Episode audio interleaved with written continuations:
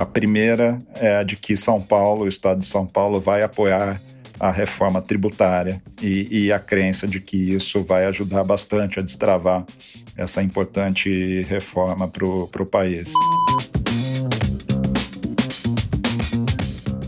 Bem-vindos e bem-vindas ao Mind Asset, o podcast da Itaú Asset. Eu sou a Clara, da equipe de comunicação, e neste episódio a gente conta com participações especiais direto de Nova York, sede da 16ª edição da Latam CEO Conference, evento promovido pelo Itaú BBA para conectar empresas brasileiras e estrangeiras a grandes investidores, que ocorreu entre os dias 9 e 11 de maio. Diversos integrantes da nossa equipe da Itaú Asset acompanharam o evento de perto e agora você fica com os destaques trazidos por Pedro Boenaim, Head de Crédito Tradicional e CIO da Itaú Asset, e Pedro Quaresma, gestor da família de fundos Itaú Momento sobre as discussões que rolaram nos dias do fórum. Olá, aqui é Pedro Boainaim, CIO das mesas de crédito privado, renda fixa e beta da Itaú Asset, uh, falando direto de Nova York, onde eu acabo de participar da Latam CEO Conference, conferência organizada pelo Itaú BBA, ah, com mais de 130 empresas latino-americanas, a maior parte delas brasileiras, representadas a, a, grande maioria pelos seus CEOs e CFOs. A conferência muito importante, muito, muito rica, que além de contar com as empresas, contou com mais de 500 investidores, ah, tanto brasileiros quanto internacionais, ao longo de três dias. Acho que vale compartilhar a dinâmica dessa, dessa conferência, que é muito interessante. Ela dá a oportunidade de você conversar com os CEOs de todas essas empresas de uma maneira muito dinâmica e, e eficiente.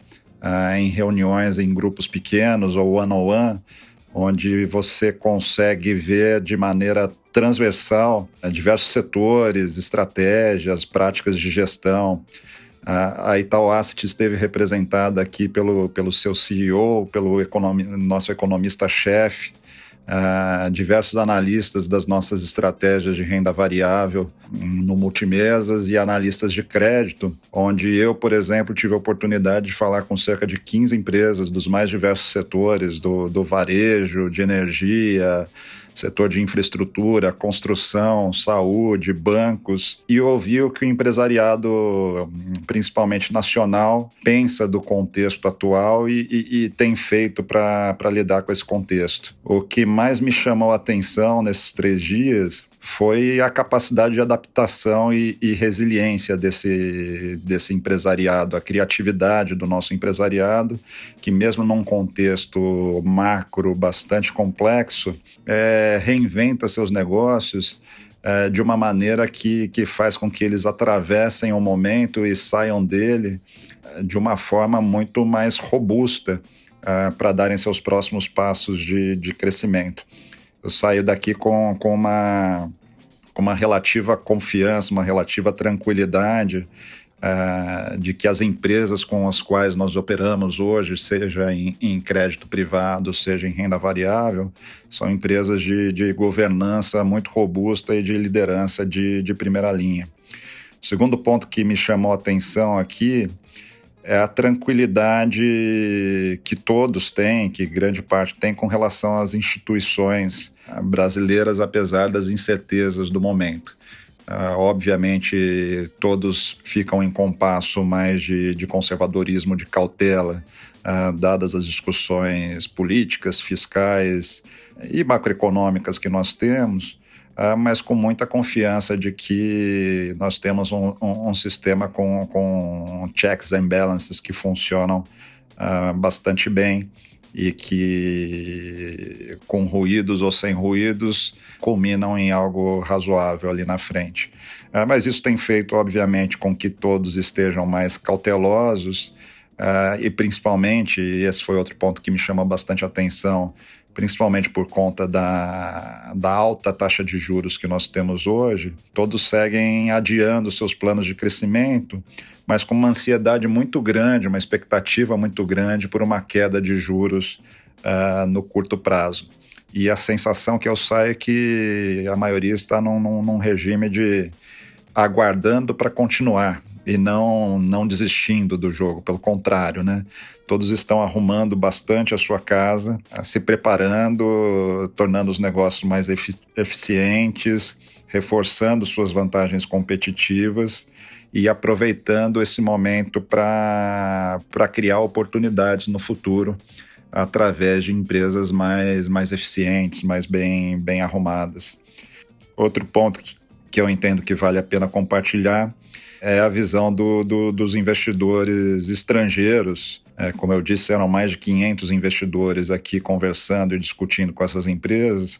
Uma visão que é construtiva, dado o momento de mundo de, de, de maior divisão, de remanejamento das cadeias logísticas, de novos protagonistas aqui no, no equilíbrio global, eles super construtivos com o Brasil, entendendo que o Brasil tem muitas vantagens competitivas, principalmente nesse cenário, uh, mas com a sensação, mais uma vez aqui, que talvez nós estejamos perdendo grandes oportunidades aqui, dando espaço para outros países ocuparem essa, essas oportunidades. Esse evento, além de a gente aproveitar para fazer essas conversas aprofundadas e amplas com, com tantas empresas ao mesmo tempo, o que é muito importante. Imagine a dificuldade que é você conseguir falar em um curto período de tempo com 15, com 20 CEOs, e do mesmo lado, do lado desses CEOs, a dificuldade que é para eles conseguirem falar com 20, 30, 40, 50 analistas. Isso aqui leva um ano inteiro para ser feito. Numa conferência como essa, a gente faz tudo isso em três dias e consegue ter uma visão bem transversal. É um momento também de, de, de criação de muitos, muitos vínculos e de fazer negócio, e, e, é recheado também com ótimas palestras que o banco organizou. Eu participei de três palestras que, que foram bem legais. Uma com, com o André Agassi, que ele, ele basicamente conta a, a bibliografia dele, que, que está publicada em livro. E é uma história super interessante de alguém que que chegou ao sucesso máximo na, na sua área, uh, mas que fez isso sem, sem gostar do que estava fazendo por, por muito tempo. Uh, mas mesmo não gostando, uh, encontrou caminhos ali para chegar à excelência. E depois, e daí vale ver, ler o livro para conhecer a história. Uh, achou um sentido maior para sua vida, achou algo uh, para se dedicar com a mesma excelência, mas que, que lhe desse prazer. Isso aqui, de certa forma, guarda um paralelo com, com a vida empresarial e com o que a gente vivencia, que, que as empresas fazem, é, que é justamente passar por, por momentos difíceis como, como o momento macro atual, tendo que ter discussões duras, tendo que tomar decisões difíceis, mas sem deixar de fazer isso com, com excelência. Né? Obviamente, todo mundo prefere estar num, num, momento de economia pujante, com seus negócios crescendo, contratando, investindo, mas nem por isso, quando você não tem um contexto assim, você deixa de fazer uh, as coisas com excelência. E é o que eu encontrei aqui em boa parte da, das conversas que, que eu tive. A outra palestra interessante foi com, com o governador do estado de São Paulo, Tarcísio de Freitas, que é uma figura já, já conhecida nacionalmente é, e que traz muito do, do, do que fez nos últimos anos agora para o governo do Estado. Ele foi, foi ouvido com bastante entusiasmo por todos e trouxe algumas mensagens importantes. A primeira é a de que São Paulo, o Estado de São Paulo, vai apoiar a reforma tributária e, e a crença de que isso vai ajudar bastante a destravar essa importante reforma para o país. O segundo ponto é um foco muito grande aqui em infraestrutura para o estado de São Paulo e privatização, que é uma bandeira dele. As palavras dele, se dependesse dele, ele privatizaria tudo, para o estado focar é, em educação, saúde, segurança, é, e por aí vai. Uh, fora isso, ele falou também sobre, sobre Sabesp, sobre a privatização de Sabesp, uh, que tem complicadores, mas com, com a qual ele, tá, uh, ele está bastante otimista. e a outra palestra que, que eu ouvi aqui foi com Greg McHugh, que é um escritor premiado, que escreveu dois best-sellers pelo New York Times, um chamado Essencialismo e outro chamado Sem Esforço, e cujas principais mensagens aqui talvez sejam, sejam três, uh, e também são mensagens que, que curiosamente, eu identifiquei uh, em várias da, das conversas que eu tive com, a, com as empresas. Trouxe uma mensagem muito grande de, de simplificação, uh, demonstrando que, que simplificar às vezes é o caminho, ou muitas vezes é o caminho para atingir o sucesso maior. É, isso aqui se confunde com uma questão de você tentar fazer várias coisas ao mesmo tempo e não fazer nenhuma delas bem feita. E quando você faz uma coisa de maneira mais simples, mais direta, você tem mais chance de acertá-la e ter grandes ganhos. Então, além da simplificação, ele traz essa mensagem de priorização, é muito importante para a vida e para os negócios. E, e, o terceiro ponto que ele traz é, é saber dizer não saber dizer não de maneira eh, gentil, ao menos, algo que para nós brasileiros, culturalmente, é muito, muito complicado, uh, mas que na vida pode trazer resultados muito importantes. Assim, quando a gente não sabe dizer não para muitas coisas, às vezes a gente também, assim como quando não prioriza Uh, não faz tudo bem feito e, e, faz as coisas sem, sem um empenho adequado. Uh, o interessante é que eu vi essas mensagens permeadas nas conversas com as empresas, uh, dado o momento que nós estamos. Então, por exemplo, uma empresa do setor de saúde, em determinado momento, disse que eficiência era a prioridade 1, 2, 3, até a prioridade 10 deles. E o que eles estão dizendo aqui é que, dado o momento complicado, a gente decidiu priorizar, tirar as distrações e fazer o que, o que realmente é essencial para a empresa neste momento, para daí, quando o contexto melhorar, uh, eles estarem muito, muito redondos, muito bem afinados para seguir.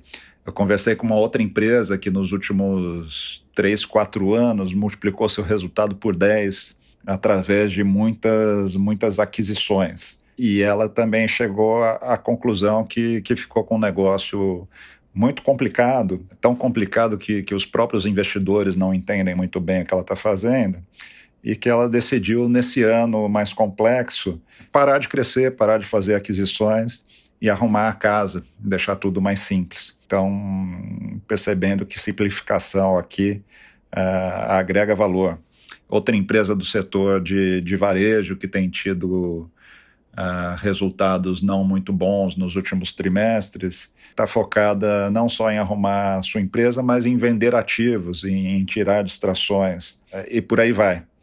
Então, muito legal que esses assuntos se conectaram uh, e eu pude ver como, como aqui um sugestões de, de, de um best-seller mais focado em em pessoas físicas e carreiras de indivíduos também se aplica a, ao dia a dia a, é, das corporações.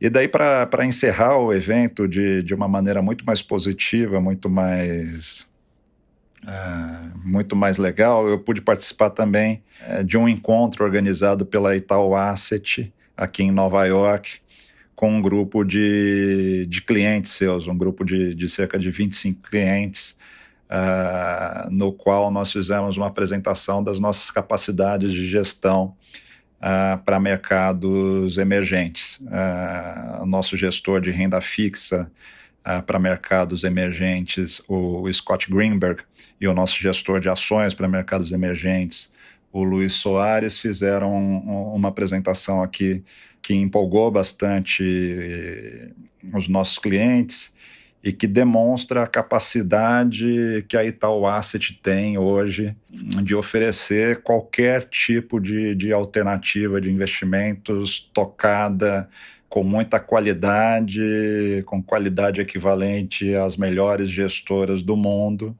a capacidade que a gente tem de, de entregar uma oferta muito completa a, aos nossos clientes. São hoje é, cerca de 25 profissionais de gestão aqui em Nova York que complementam tudo que a gente faz aí no Brasil todas as nossas frentes de gestão, seja nas mesas que estão comigo, de renda fixa, de crédito, uh, nossos ETFs, nossos fundos passivos, uh, na nossa estrutura de soluções de investimentos que, que, que, são demandadas de maneira mais personalizadas por, por nossos clientes institucionais e clientes do private, uh, seja no multimesas, com a diversidade de, de estratégias e capability de, de geração de alfa que nós temos, ou até mesmo através da nossa estrutura de, de, de fund of funds, é, distribuindo outras oportunidades e, e, gestores no Brasil e fora do Brasil. É, evento super produtivo, tenho o prazer aqui de, de compartilhar com vocês e precisando bater um papo e aprofundar sobre o assunto, eu estou à, à disposição. Um abraço. Pessoal, aqui é o Pedro Quaresma, gestor de ações em Itaú Asset responsável pela célula Alpha Equities. Eu estive essa semana na Itaú Latam Conference Nova York pela primeira vez eu fiquei muito surpreso com a qualidade do evento. Eu tive, ao longo da minha carreira, inúmeras conferências internacionais e posso dizer que essa conferência superou muito minha expectativa. A qualidade dos interlocutores, eu acho que falou alto aqui, empresas e investidores, assim, perguntas muito boas, é, alto nível de discussões e as apresentações também foram é, marcantes. É, eu pude discutir diretamente com as empresas que investimos nos nossos fundos e mapear novas oportunidades de investimento também. Uh, e ao longo dos últimos três dias eu tive com o top management de dezenas de empresas uh, falando sobre o cenário de cada uma e dos setores. Né? Uh, além disso, também aproveitei para escutar em primeira mão a visão dos maiores investidores estrangeiros na América Latina. É, do lado das empresas, eu sei com a impressão que o ritmo da economia está melhor que esperado, pelo consenso, e também por elas mesmas, né, que haviam se preparado para um cenário de desaceleração que não estava ocorrendo. É, acho que também existe uma preocupação no ar acerca do aumento de tributação, né, mas até a falta de detalhes do próprio governo deixa as empresas sem terem é, boas respostas sobre os riscos. Né? Agora, em relação à visão do investidor estrangeiro, eu achei eles bem menos pessimistas do que os locais, nos aspectos políticos, né, e com a visão que o mais relevante mesmo é o cenário de queda de juros que está por vir. Né? Então, assim, muitos acho que aproveitaram também para conversar com as empresas, tiveram é, impressões semelhantes e já vimos até um certo é, reação positiva de aumento de fluxo aí essa semana para capital estrangeiro comprando a bolsa brasileira que está em valuations bastante atrativos, né? tem, tem bastante upside em muitas empresas boas. Acho que certamente esse evento tem que ser tem que estar na agenda de qualquer investidor institucional sério aí que investe na América Latina. Um abraço a todos. Esses foram os destaques da última edição da Latam CEO Conference. E para você ficar sempre por dentro dos nossos próximos episódios, siga o Mindasset na sua plataforma de áudio preferida. Até a próxima!